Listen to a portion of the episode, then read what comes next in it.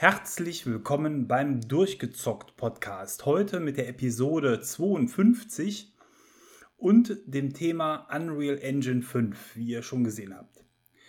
Ich bin der Thomas, euer Moderator für heute und ja, ich habe, so wie wahrscheinlich viele von euch auch, in der letzten Woche die Präsentation der Unreal Engine 5 gesehen und ich bin insofern sehr interessiert gewesen, weil die Präsentation ja nach Aussage der Entwickler auf der PlayStation 5 Hardware stattgefunden hat.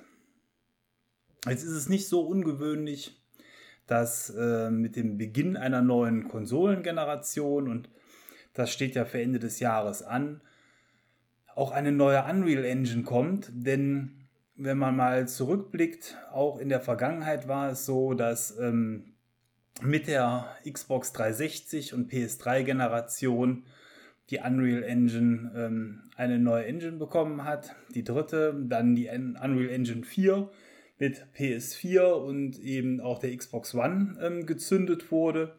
Und jetzt dann eben auch die Unreal Engine auf die neue Generation gehievt wird.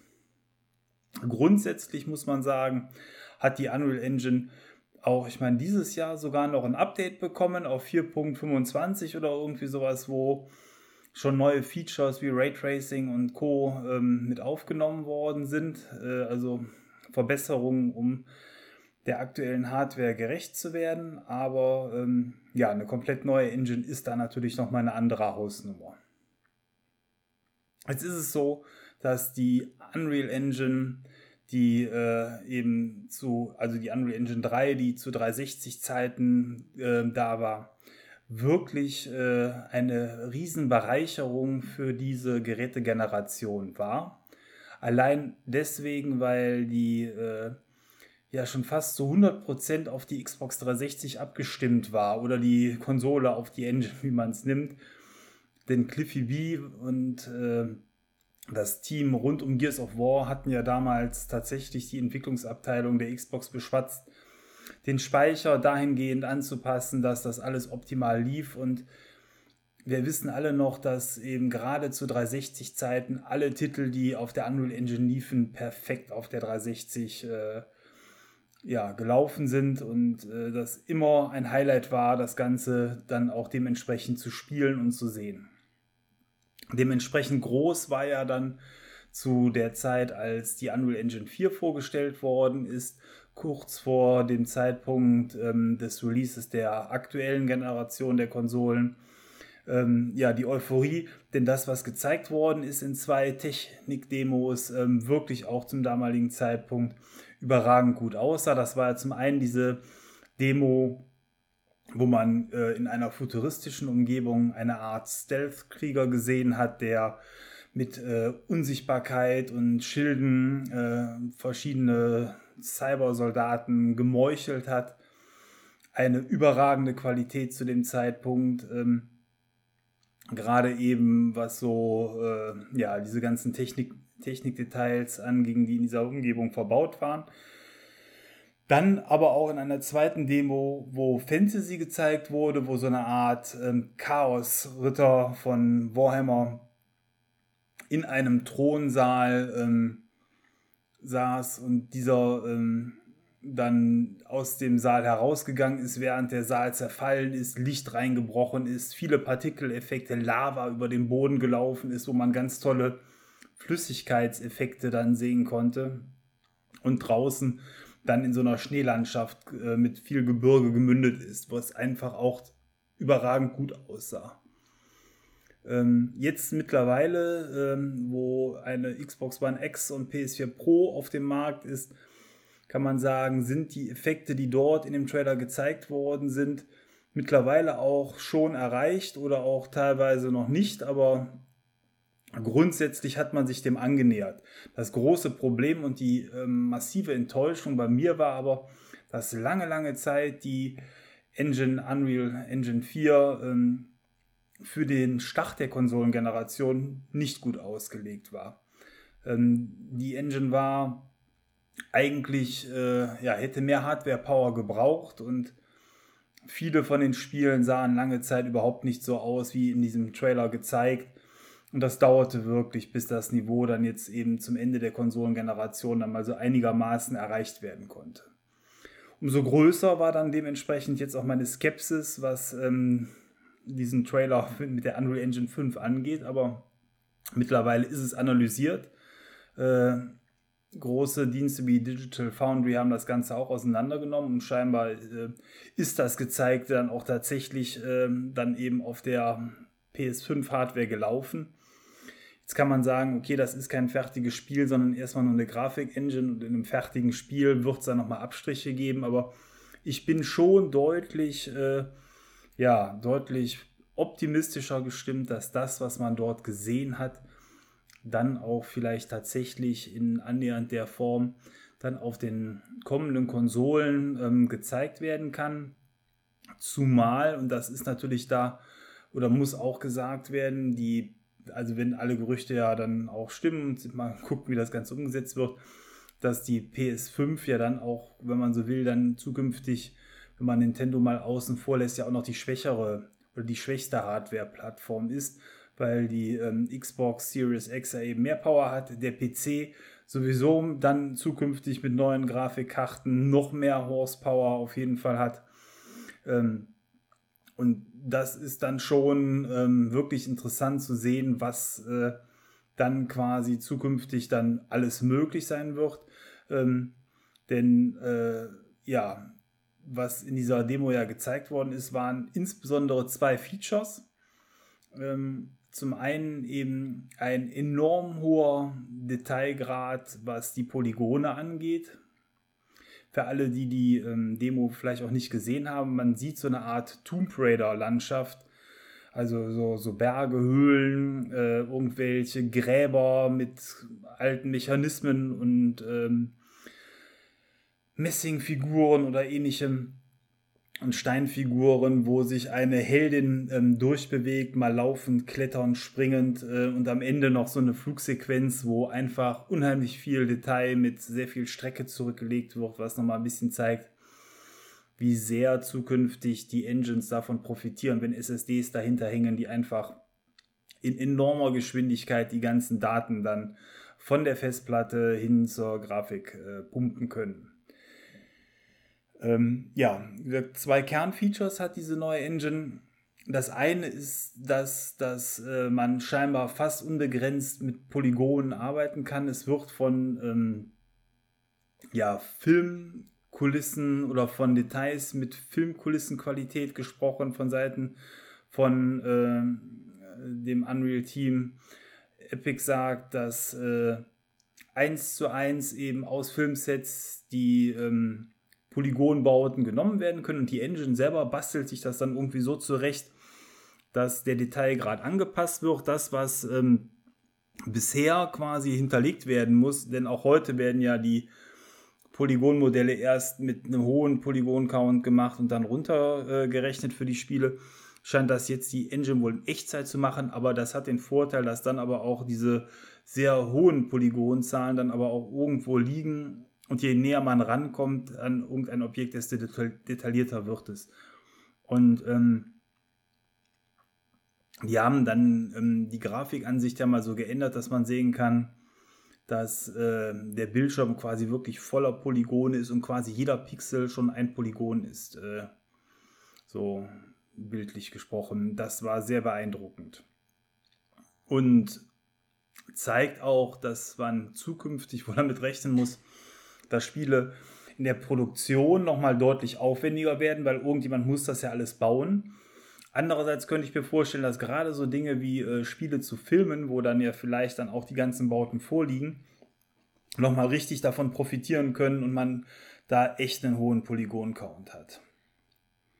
Das andere, was gezeigt worden ist und was bei der Engine wohl auch ähm, eine Besonderheit ist, ist das Beleuchtungsfeature ähm, Beleuchtung leider nicht so. Da hätte ich, oder da bin ich ja so scharf drauf, aktuell Raytracing.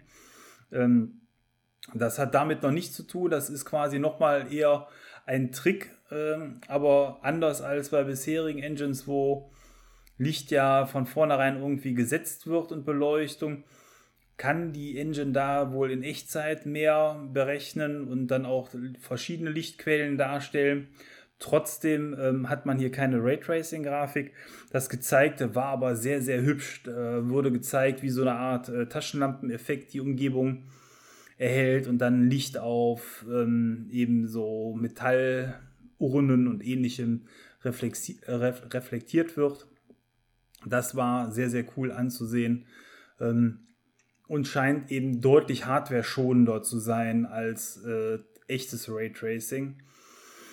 Ähm, ja, äh, und wenn man sich dann vorstellt, das Ganze vielleicht auf den Plattformen PC oder Series X, wo Raytracing vielleicht dann nochmal etwas besser funktioniert als auf der PS5, wenn das noch dazu kommt, dann wird es wahrscheinlich richtig, richtig, ja, bunt oder sehr viel Licht und Schatten wird es dann zu sehen geben. Aber auch so, das gezeigte war sehr, sehr hübsch. Ähm, und ein echter ja, Grafiksprung.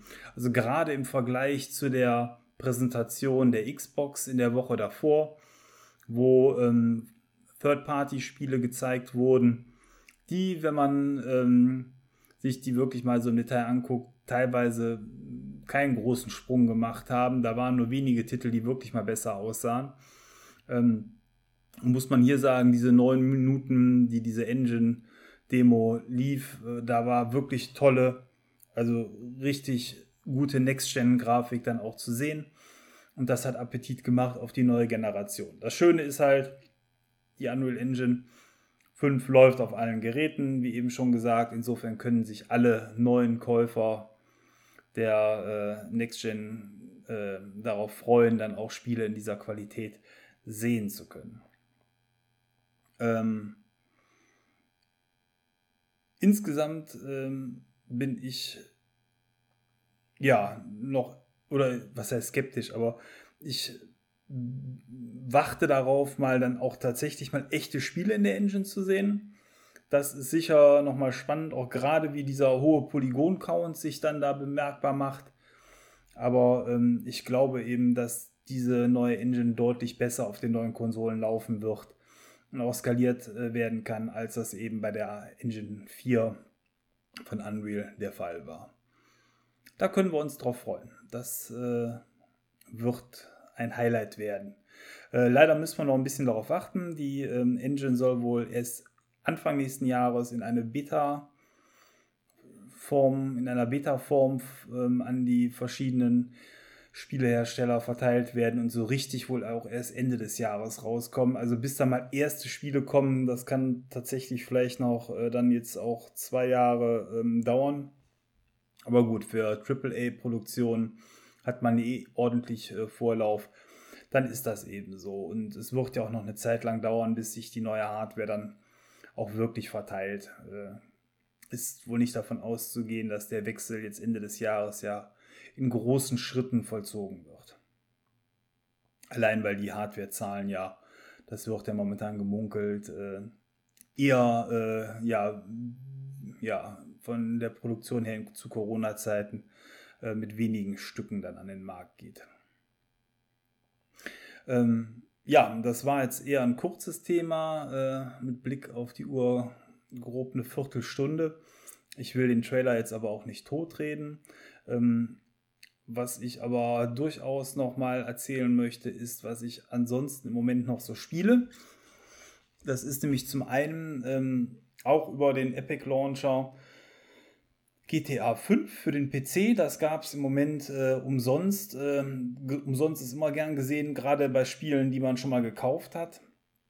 Aber auch hier muss ich sagen, wow, äh, wenn ein Spiel, was so alt ist, auf einer aktuellen PC-Hardware läuft, ähm, ist der grafische Gewinn da nochmal enorm. Also GTA 5 für alle, die es noch nie auf einem PC gespielt haben, da kann ich nur sagen, äh, das lohnt sich da nochmal reinzuschauen. Ich habe es damals auf der Xbox 360 gespielt. Ich habe in einer HD-Variante oder ähnliches auf den aktuellen Konsolen nie reingeschaut. Ich weiß also jetzt nicht genau, wie da die Unterschiede sind.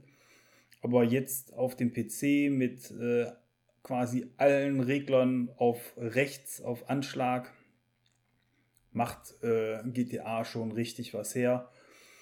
Ist äh, überhaupt nicht mit dem Spiel, was ich von damals noch in Erinnerung habe, vergleichbar, weil gerade auf der 360 merkte man schon, wie sehr das Spiel ähm, oft äh, zu stottern begann und äh, am Limit der Konsole lief. Und da war ja damals noch der Trick, dass man es irgendwie auf dem USB-Stick äh, installieren musste, damit die Daten nicht von der äh, CD geladen werden und äh, quasi Festplatte und äh, Stick zusammengearbeitet haben. Ihr werdet euch daran erinnern, wenn ihr damals auf der 360 gespielt habt. Ähm, und jetzt flutscht das einfach alles so. Ich meine, gut, das Spiel ist auch alt. Ne? 360 ist schon was her. Das Spiel hat etliche Jahre auf dem Buckel, aber ähm, ja, sieht immer noch toll aus und ähm, ist echt ein, ja, würde ich sagen, auch immer noch Vorzeigetitel, was eine lebendig simulierte Stadt angeht. Das äh, macht Freude, so in der Form. Das andere, was ich im Moment ähm, spiele, ist Control.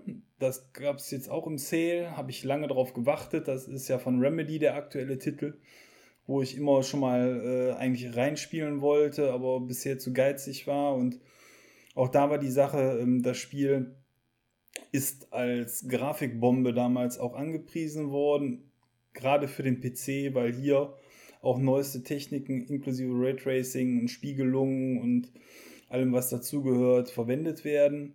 Ähm, und auch das Spiel wollte ich deswegen, also mindestens eben äh, auf der Xbox One X spielen oder noch lieber halt jetzt auf dem PC, wo die ganzen Techniktricks dann auch drin sind.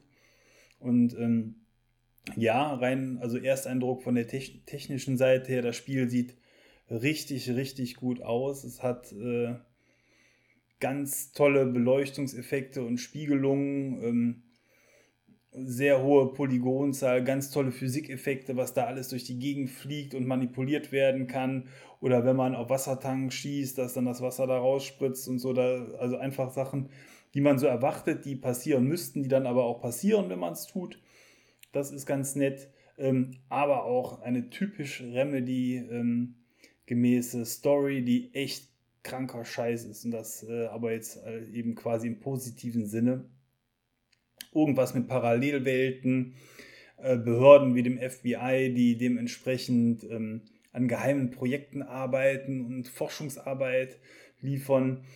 Ähm, eine Verschwörung, die sich über die Jahrhunderte zieht, weil ähm, Bestandteil der Beschwörung mächtige ähm, Artefakte sind, die sich häufig in Waffenform manifestieren und das, was eben heute ein, ein, eine Pistole, ein Colt ist, war in der Vergangenheit dann vielleicht sowas wie Excalibur oder Mjölnir, der Hammer von Thor, also alte mystische Artefakte.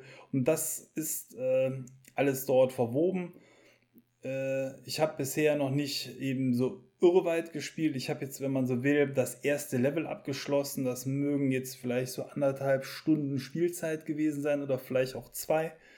Hm, also das ist jetzt erst noch ein frischer Eindruck, aber ähm, ja, das Spiel erfüllt auf jeden Fall bisher meine Erwartungen und macht ordentlich Laune. Es ist technisch tatsächlich die Speerspitze von dem, was momentan geboten wird. Ähm, ist sicherlich eins der schönsten Spiele aktuell auf dem PC und ähm, vom Gameplay her typisches Remedy-Gameplay. Das heißt, man hat einen Third-Person- Deckungsshooter, der äh, immer wieder auch in harte Passagen einen hineinzieht mit Bosskämpfen und ähnlichem.